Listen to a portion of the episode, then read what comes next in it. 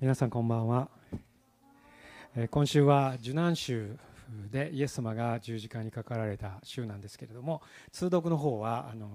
ルツキーということでどうやってこれ話すのっていう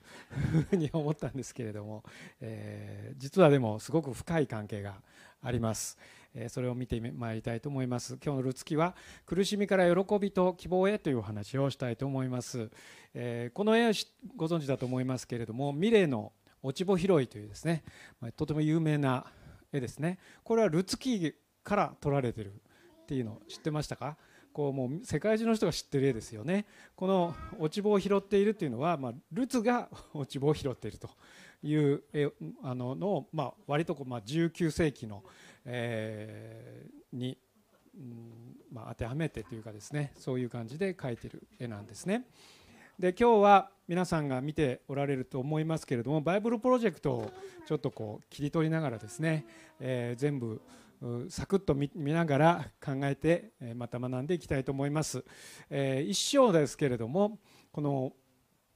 モアブ人だったルツっていうのはですねえ姑のナオミの神を自分の神としてイスラエル人を自分の民と考えてついていったっていうんですね、まあ、あのルツナオミの息子2人と、まあ、それぞれ結婚したんですけれどもでもその、えーご主人も亡くなりまたあそのルツと結婚していた、まあ、夫も亡くなってですね。そして、えーあなんかありますか？はい、えーそしてですね、えー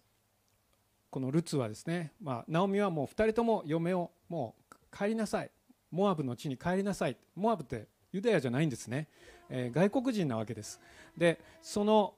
ルツにですねもう帰りなさいと言うんですけども一人は帰るんですけれどももう一人のルツはもうどうしても帰らない、ね、えここにあるようにもう私はあ一緒についてきますと、えーあなたの神は私の神。あなたの民は私の民と言ってついていったわけですね。でその誠実さっていうものがこの神様にも認められていくっていうのがこのルツキーの、まあ、ずっとこう芯を通ってる一つじゃないかと思うんですね。神様が私たちに対して誠実っていうのは分かるんですけど私たちが神様に対してあるいは私たちが周囲の家族に対して誠実であるということはとても大切なことですね。そのことが神様からの報いをもたらすということがよく分かります。2章になりますとベツレヘムに帰っていくわけですね、まあ、ユダヤに帰るんですけどベツレヘムですね。つまり、えーこれはダビデの町になるわけですけれども、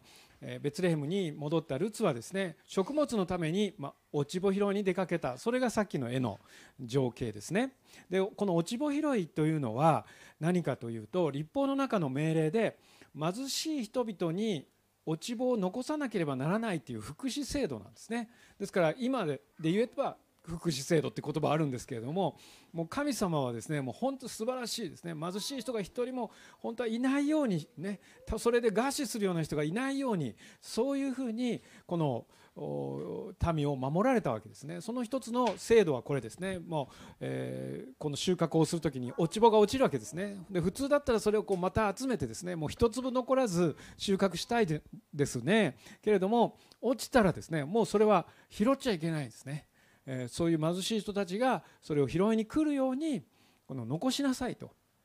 いう制度があるわけですね。それをまあそれを当てにしてですね、畑に行くわけですけれども、まあ、ルツは神様の導きの中でボアズの畑に導かれました。でこのボアズは誰かってまあご存知だと思いますけれども彼はナオミの親族で、親類でですね、買い戻しの権利のある人だったわけですね。買い戻しのある権利。買い戻しの権利のある人、ね、ここにそう書いてありますけれどもこの買い戻しの権利っていうのは何かっていうと夫を失った未亡人を救う福祉制度ですね。またこれも。ですからあそのもう家計が途絶えてしまうわけですね、えーあるいは土地がそこで途絶えてしまいますね。ですからそれを途絶えないように、えーまあ、その兄弟だったりですね親類がその人をこのめとってですねその名を継がせなきゃいけない、ね、そのような制度がありました。それが買い戻しの権利なわけです。買い戻しの権利っていうとピンとくるじゃないですか。あそれはイエス様が持ってる権利だなと思うんですね。私たちはもう悪魔に売り渡されているわけですよね。そして悪魔のもう支配下で生きてきた、ね、ですから悪魔のものだった。もう今もう戦争を見るとですねもうそうとしか言いようがないですね人間のその恐ろしさ。もう今日もですね化学兵器が用いられたんじゃないかっていう一歩が流れていますけれどももう本当にもう私たちはもうメディアを見るたびにですねニュースを聞くたびにですねこれが人間ができることだろうかと思うんですね。どこまで人間は罪深いんだろうかその個人とかそういう問題じゃないんですね。それだけじゃないと思うんですね。本当に人間っていうのはここまで残虐になれる。ここまで人のことを考えないで自己中心になれるものなのかということを思い知ってるわけですけれどもそのような悪魔に売り渡されていた私たちをですねイエス様がもう一度買い戻してくださった。ハレルヤ、イエス様がもう一度買い戻してくださった。その買い戻しっていうことは代価がいるわけですよね。何を代価に私たちを買い戻してくださったんですか？イエス様の十字架ですね。イエス様は私たちのために命をもって私たちを買い戻して回復してくださいました。悲しみの中にあった人がイエス様の今度は花嫁として迎えられていくわけですね。本当にここにこのルツのこの買い戻しの権利の場所にですねまさにイエス・キリストの、え、救いあがないね、それが現れているということができますね。そこに希望があります、え、そして次の章にはですねナミ、え、ナオミは作戦を立ててこのナオミもねすごい賢いんですよねこの人、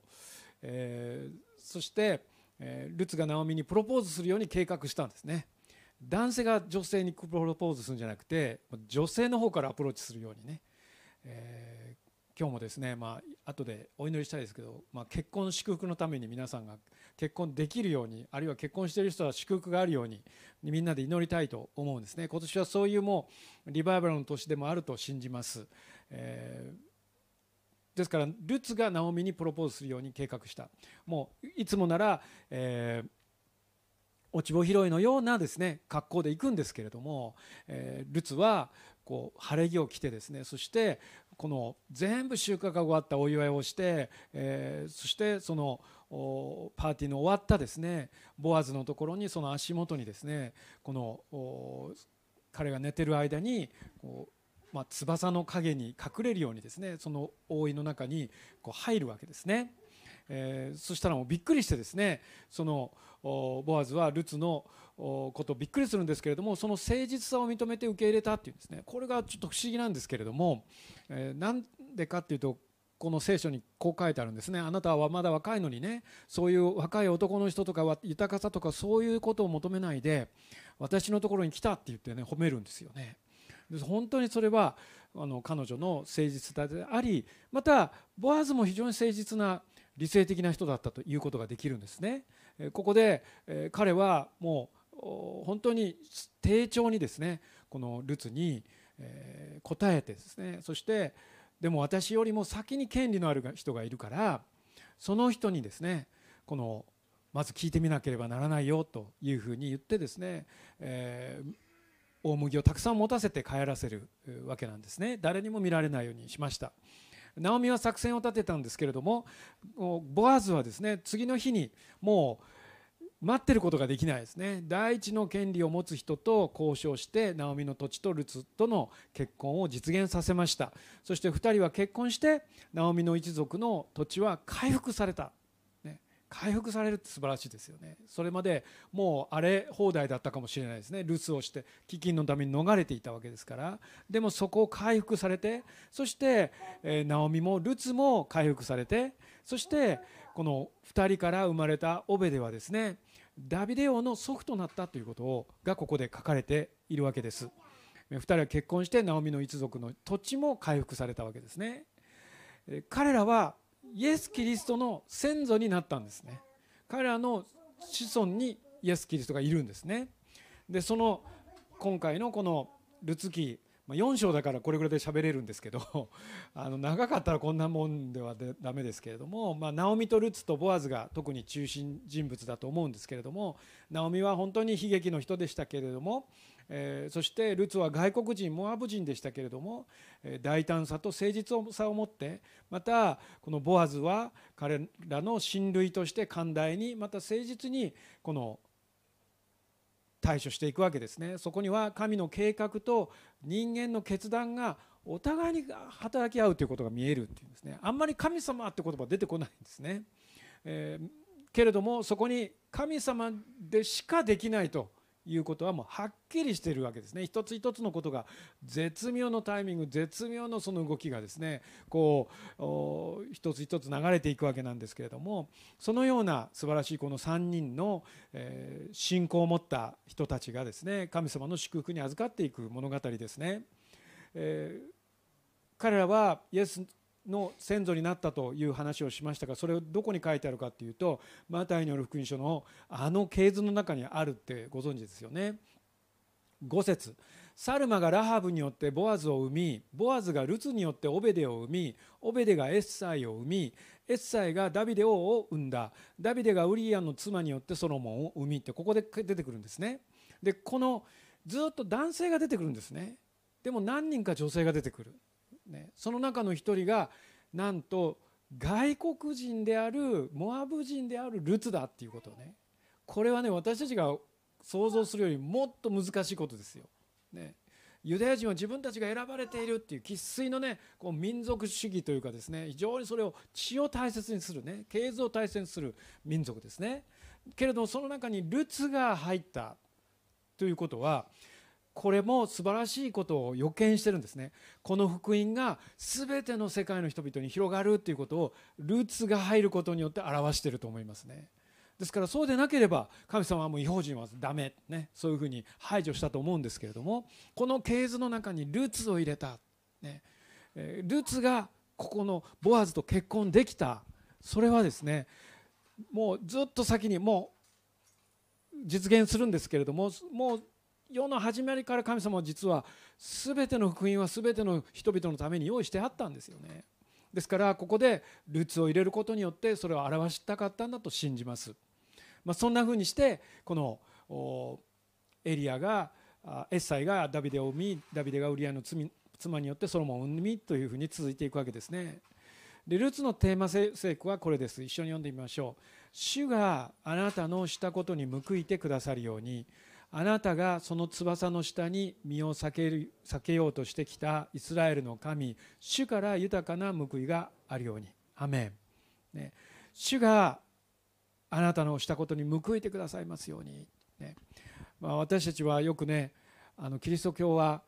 えー、ご利益宗教じゃないとかいうのを前よく言ってたんですけど、まあ、ご利益宗教であるとも言いませんけどどっちも言いませんけどでも私はですねあの昔甲子園ミッションで竹本明先生がね「キリスト教はご利益宗教です」って叫んでるの聞いたんですよね。すごく印象的でした。なぜなら神様に従った人には報いがあるから。アメであまりにもねちょっと欲がなさすぎる言い方ですよねご利益宗教じゃないって。ね、そんなことはもう通ほども望んでおりませんって。嘘だそんなんね。私たちは神様に従うからにはそれに報いてもらいたいじゃないですか。そうじゃないですか、ね、神様を信じたらこっちの神様を信じるより神様を信じないよりもっといいことがなかったらしんどいですよねそれは。ただただね捧げるばっかりなんですか？そうではないんです、ね、神様は従う者に必ず報いを与えてくださいます。それを私はもうずっと体験してきたんですね。神様が報いを与えてくださる方なんですね。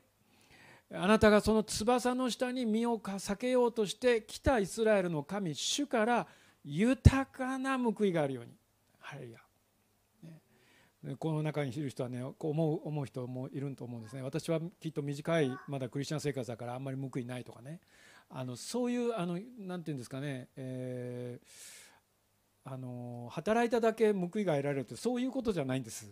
ね、もう恵みが満ち溢れているんです信じるかどうかぐらいからですねもう信じる前からがですね私たちを主はご計画を持って恵んでくださり信じたらなおさらですね私たちに祝福と恵みを注いでくださるんですよねですからこのことをですね私たちは周りの人たちにも述べ伝えたいと思うんですね。もうあんまりね露骨に言いたくないけどねキリスト教死んでなさいいいことあるよって言ってもいいんです。本当にそうなんだから。ですから本当にそういう報いがあるということに感謝したいと思います。イエス・キリストを信じる時に神様は私たちをご自分の翼の下に入れて守ってくださると書いてあります。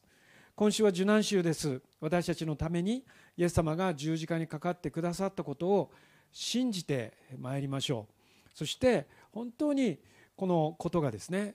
私たちの全ての罪全ての咎全ての悪を洗い流してくださってそしてこれが代価となって私たちを買い戻してくださった、ね、その瞬間だということを覚えたいと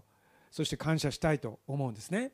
その誠実さ忠実さに神様は必ず報いてくださいます。ルツとナオミとボアズのように神様に信頼していきましょう。このように本当に翼の下にですね隠してくださる。守りを必要としている人にはいつも神様の三翼の陰に私たちをかくまってくださる。今私たちの中にこの守りが必要な人がいるでしょうか。また回復が必要な人がいるでしょうか。神様はそのことを必ず成してくださる。そのために私たちは祈り求めなければなりません。もう本当に正直にですねそのままを祈り求めるべきだと思うんですね。神様このことをどうぞ実現してください。私にはこれが必要ですと、ね、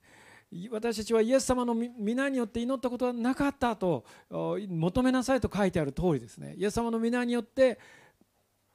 祈る時にその祈りが答えられそれは私たちの喜びが満ち溢れるようになるためと書いてあります。そのように私たちは主に祈ってまいりたいと思います。神様の御心を知って具体的に決断して行動するものになりましょう、ね、ナオミもルツもそれをしたんです、ね、こうなったらいいのになって言ってたんじゃないんです。行きなさい、ね、そしてこのようにしなさいと。ナオミはルツに指図したんですよね。アドバイスしたんです。今苦しくてもですね神様は必ず苦しみから喜びと希望へと導いてくださることを信じて歩みましょう。また周囲にいるですね本当に素晴らしい信仰アドバイスしてくれる人たちに相談してみましょう。そしてそういう人たちのアドバイスをですね、まあ、一緒に作戦を練ってですね もうナオミのようにこのようにしたらうまくいくよ、ね、祈ろうと神様の